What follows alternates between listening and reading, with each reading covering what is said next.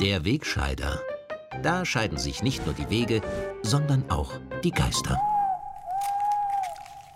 Diese Woche war für mich als überzeugten Linken wieder eine rechte Achterbahnfahrt der Gefühle. Zur Demo gegen den Akademikerball in der Hofburg ist heuer nämlich nur ein jämmerliches Häuflein von Demonstranten gekommen. Und dann wurde auch noch aufgedeckt, dass die Veranstalter diese Peinlichkeit einmal mehr mit falschen Zahlen beschönigen wollten. Während die Polizei nämlich von 1600 Demonstranten gesprochen hat, haben die Veranstalter behauptet, beim Protestmarsch seien 4500 Leute mitmarschiert. Aber dann sind uns ausgerechnet mit Hilfe des Oppositionsfunks Forscher der TU Wien in den Rücken gefallen und haben mit einer wissenschaftlichen Zählmethode festgestellt, dass es bestenfalls 17 bis 1800 Demonstranten waren und die Angaben der Polizei im Wesentlichen gestimmt haben. Ein bisschen eine Entschädigung für diese Schmach war dann am Sonntag der Auftritt des ehemaligen Flüchtlingskoordinators Christian Konrad im Oppositionsfunk, wo er ein modernes Bleiberecht für Flüchtlinge gefordert hat. Als Konrad dabei auf die zuletzt gehäuften Frauenmorde angesprochen wurde und er jeden Zusammenhang mit der Migrationskrise bestritten hat, hat ihn der Moderator damit konfrontiert, dass Statistiken belegen, dass etwa Gewaltverbrechen bei afghanischen Zuwanderern höher sind als bei Österreichern. Diesem unglaublichen Untergriff hat der vom Bankmanager zum guten Menschen mutierte Christian Konrad mit einer genialen Antwort gekontert. Das wird stimmen. Äh, aber das hängt damit zusammen, dass äh, eine schlechte Politik der Unterbringung gemacht wurde. Wenn ich 40 junge Menschen äh, in ein Haus sperre, ihnen den Ausgang verweigere, wenn ich ihnen keine Perspektive gebe, Sport, Lernen, Sprachenbildung zu machen, dann kommen sie auf Ideen. Ja, so einfach ist das. Die schlechte Politik der Unterbringung ist schuld an den vielen Frauenmorden der letzten Zeit.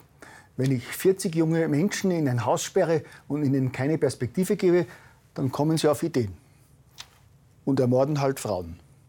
Das ist ja logisch. Und außerdem hat der Herr Konrad gesagt, habe es immer schon Kriminalfälle gegeben. Es gebe ja schließlich genauso viele Fälle bei Inländern, hat der Herr Konrad gesagt. Auch da hat er natürlich recht, der Herr Konrad. In meiner Jugend und in den letzten Jahrzehnten war es praktisch an der Tagesordnung, dass eifersüchtige Ehemänner ihre Frauen erstochen haben. Das war ganz normal. Einen schönen Beitrag für diese aktuellen Entwicklungen haben jetzt auch andere gute Menschen von einer Mittelmeer-NGO geliefert. Die Seenotretter der deutschen Hilfsorganisation Mission Lifeline sammeln nicht nur Migranten aus dem Mittelmeer, die von geldgierigen Schleppern übers Meer geschickt werden, sie bemühen sich neuerdings auch in aufopfernder Weise darum, dass diese Migranten ein Bleiberecht bei uns erhalten. Auf Twitter hat Mission Lifeline jetzt etwa recht offen für eine Eheschließung mit Migranten geworben, damit die bei uns bleiben können, wenn sie auch sonst keinen Rechtstitel haben. In dem herzerwärmenden, ehrlichen Tweet heißt es wörtlich, ihr seid noch nicht verheiratet? Vielleicht verliebt ihr euch zufällig in einen Menschen, der oder die hier noch kein Bleiberecht hat. Könnte passieren, oder? Bleibt offen. Überflüssig zu sagen, dass auch dieser liebevolle Tweet von den ganzen Nazis rechts der Mitte bewusst missverstanden und missbraucht worden ist. Rechte Medien haben die liebe Twitter-Botschaft sofort als Aufruf zu Scheinehen verunglimpft und im Internet sind die gutmeinenden Aktivisten als übles Schlepperpack und Verbrecher beschimpft worden. Ich meine, wie kann man nur so von Hass erfüllt sein? Mission Lifeline hat sich jetzt gegen den Scheinehen-Vorwurf verwahrt, und ebenfalls über Twitter die unwahre und herzlose Berichterstattung von reichweitenstarken Medien kritisiert. Die deutsche NGO will mit einem Anwalt gegen die falschen Tatsachenbehauptungen vorgehen. In dem Tweet sei schließlich von Liebe gesprochen worden, nicht von Heirat. Ziel sei es gewesen, zum Holocaust-Gedenktag darauf hinzuweisen, dass es bei der Seenotrettung um Leben und Gefühle gehe. Ja eben. Aber dieses rechte Pack macht ja nicht einmal vor dem gefühlvollen Aufruf Halt, sich halt zufällig einmal in einen Menschen zu verlieben, der hier noch kein Bleiberecht hat. Und rechte Abweichlermedien werden auch immer lästiger.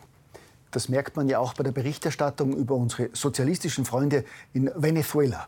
Jahrelang haben der Oppositionsfunk und andere gesinnungstreue Medien vorbildlich verschwiegen, dass sozialistische Regimes das ehemals blühende südamerikanische Land nach der Machtübernahme 1999 in wenigen Jahren in den völligen Ruin getrieben haben.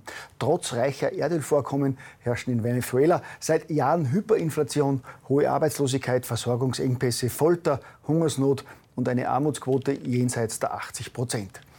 All das haben unsere medialen Gesinnungsfreunde jahrelang mustergültig unter den Teppich gekehrt. In seltenen ORF-Berichten wurde, wenn, dann undifferenziert die offizielle Propaganda des Regimes verkündet, dass die bösen USA und die Kapitalisten schuld am Niedergang des Landes seien. Jetzt, da das Land in Flammen steht und sogar einen internationalen Konflikt auslösen könnte, wird es für unsere weltoffenen Mainstream-Medien zunehmend schwerer zu verschweigen, dass die sozialistischen Diktatoren Chavez und Maduro das blühende Land in nicht einmal 20 Jahren heruntergewirtschaftet und ausgeblutet haben. Wie gut, dass wenigstens noch eine der letzten linken Ikonen den sozialistischen Tyrannen Maduro verteidigt, obwohl ihm sogar die UNO Folterungen, Vergewaltigungen und Mord an Oppositionellen vorwirft. Der Schweizer Soziologe Jean Ziegler hält an seiner grenzenlosen Bewunderung der Regierung in Caracas fest und sagt zu den schweren Menschenrechtsverletzungen, Polizeiwillkür komme zwar vor und sei zu verurteilen, Nicolás Maduro würde aber bestimmt keine Folter legitimieren. Ja, und wenn ein aufrechter, ehrenwerter Genosse wie Jean Ziegler das sagt, dann glaube ich das auch. Alles andere ist amerikahörige rechte Propaganda, gell?